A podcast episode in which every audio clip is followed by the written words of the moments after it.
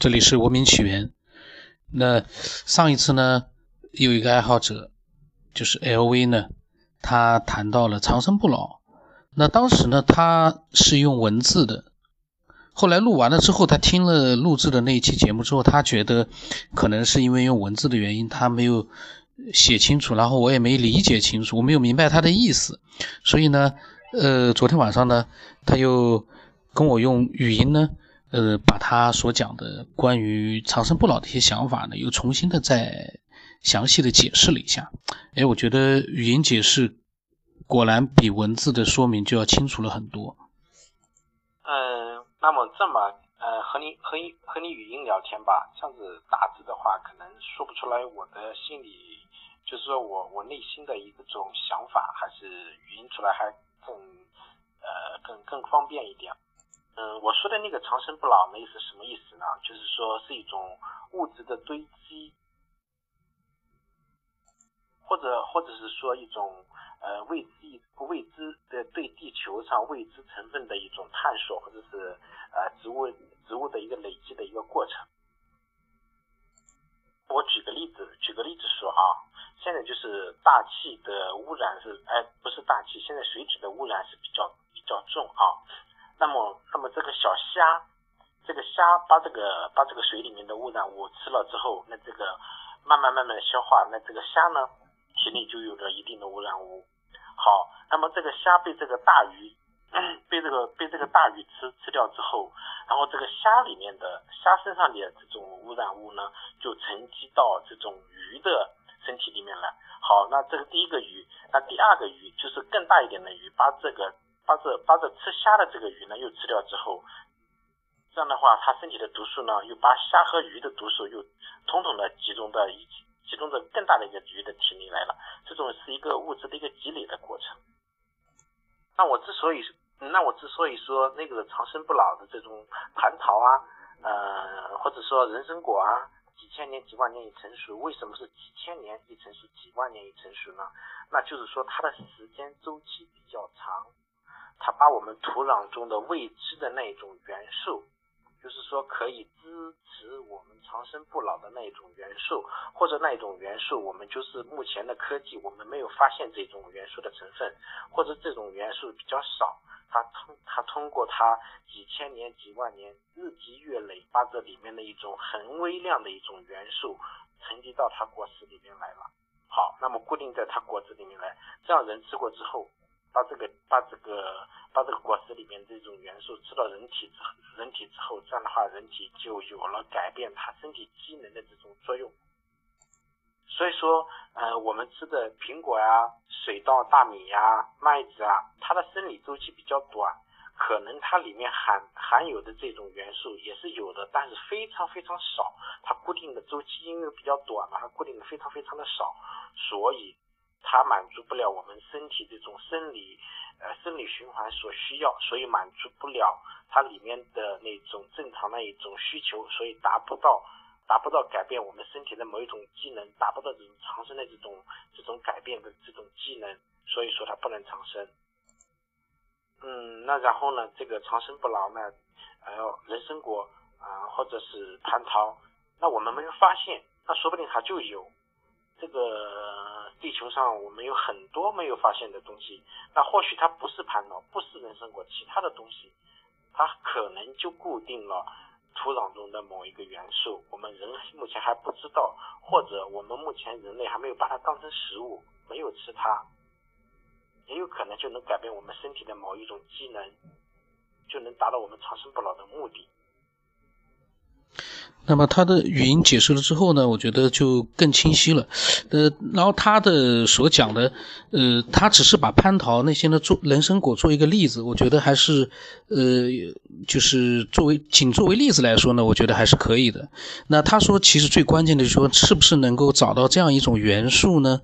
呃，能够让人类长生不老。我在想，现在的生物科学其实也算很发达了，但是关于人的一个长生不老，包括人的一个。呃，不衰老死亡，我相信生物学家应该还没有研究出最终的一个呃办法，否则的话，早就应该有这样的一些防止衰老和死亡的这样的一些办法出来了。那也就是说，既然生物学家还没有研究出，都已经这么发达了，对人体的研究还没有研究出一个确切的一个呃清清楚楚的一个方案，那这个爱好者其实他讲的这个元素。说不定也就是存在的。有的时候你想想看，嗯，现在研究出来的很多药物，其实就是一粒药吃下去，整个人他的一个身体呢，似乎就身体健康的状况就能得到一个改善。也就是说，会不会这样的一个元素真的发现了之后，人吃下去之后，人体的所有的细胞、各个器官，呃，全都被这个元素给。改变成可以长生不老、可以永远健康的这样一个状态，倒真的是我倒是被他这么一说，我倒觉得，既然现在生物学家没有一个确切的答案，那也不能排除说真的就会有这样的一种元素存在，只是我们人类还没有发现而已。很有意思的一个设想，我倒是希望他说的是真的。然后呢，这样的元素呢？被我们发现了之后呢，我们都可以健健康康的，不再被疾病困扰。这个疾病是其实是人类最大的一个痛苦的一个根源。那呃，如果说你也有你的一些想法的话呢，你都可以发给我。我觉得天马行空、无边无际都没问题，因为你要记住一点，有很多东西可能一些伪科学爱好者说你不科学，你是胡思乱想，但是。现在所有的一些科学成就都是在胡思乱想之后才会实现的。你有很多的一些，嗯，是有很多的一些现在我们所谓的一些天马行空，其实呢，在科学上，科学家那里呢也没有一个研究的一个方向，或者根本就没有研究出一个名堂来的时候，天马行空一点又怎么样呢？难道我们非要框在科学家已经有答案的一些那些上面去，按照他的那些有答案的那些路子，我们再去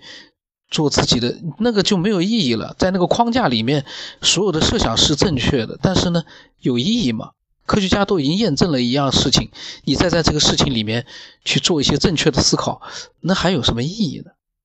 对这个科学的发展 毫无价值。那呃，我昨天还有一个呃，有一个有一个留言，这个留言很有意思。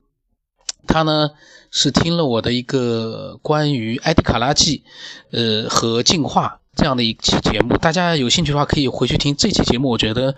是我的一个科学杂想，呃，讲到了科学家嘴里的历史，还有我的一些设想。那么这个人呢，他听我不知道他有没有听完。他听了之后，他首先他对我讲的达尔文自己说的进化论的那一期里面，他留了一个说，两性不是从男女开始的，好吗？我不懂他的意思，他的意思说两性不是从一男一女开始，他可能是从最简单的一个呃两性繁殖的各种各样的一个生物开始，这个我知道，但是呢，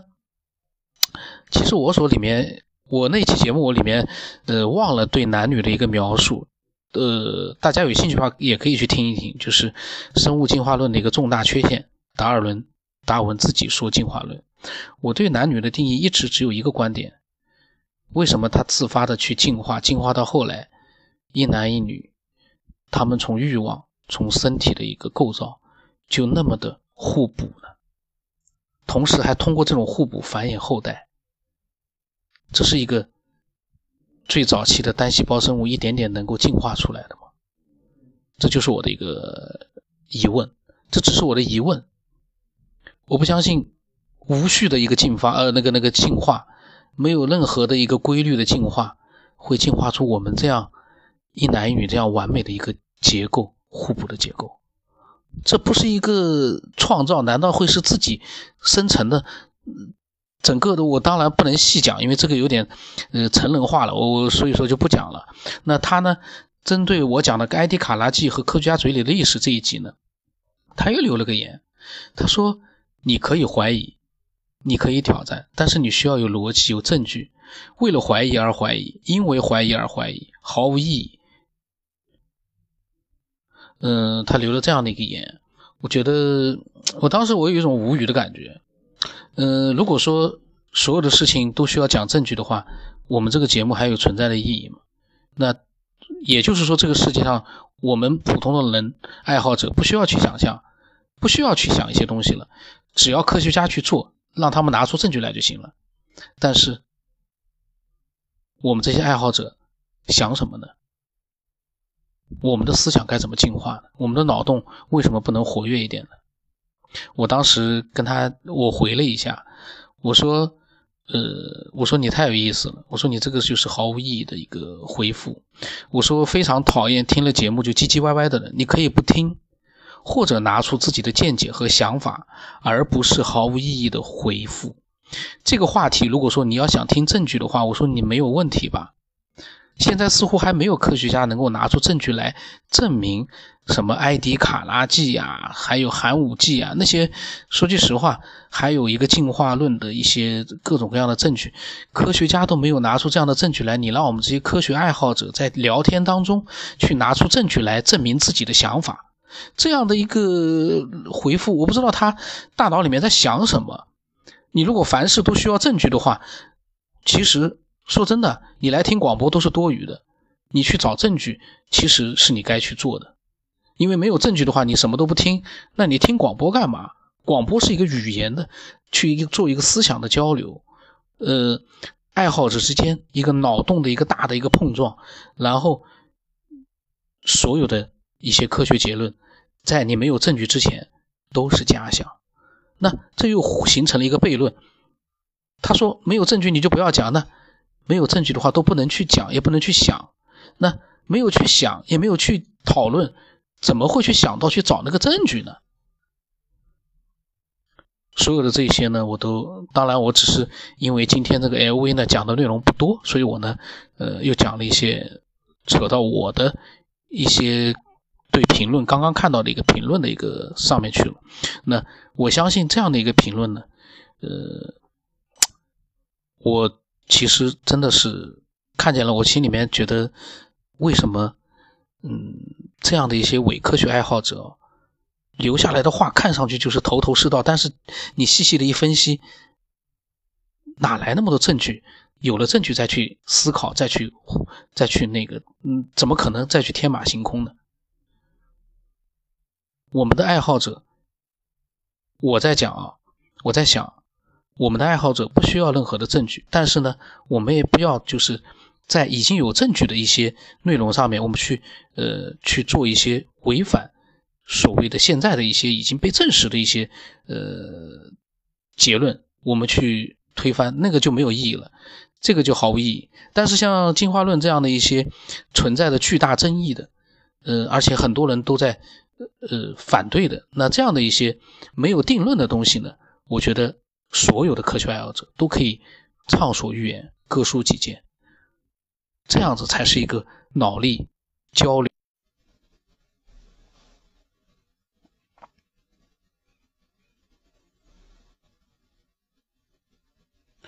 呃，刚才被那个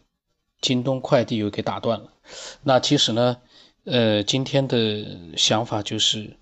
嗯，还是那句话。伪科学爱好者，请你多听多听了几期节目之后呢，再来发表你的高见。假如你有高见的话，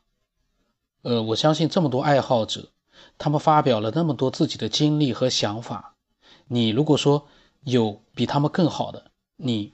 尽情的去发表，都可以添加我的微信 b r o n s o n 八 b l o s s o m 八来告诉我，我会把你的高见呢，也会。录给更多的人去听。假如你的高见确实像你想的那样有理有据又有证据，比科学家还要科学，那我相信会有很多人去认同。我觉得这是一个自由发表的世界，只要你发表的想法不要太离谱，让人一听就觉得你这个是有点，呃，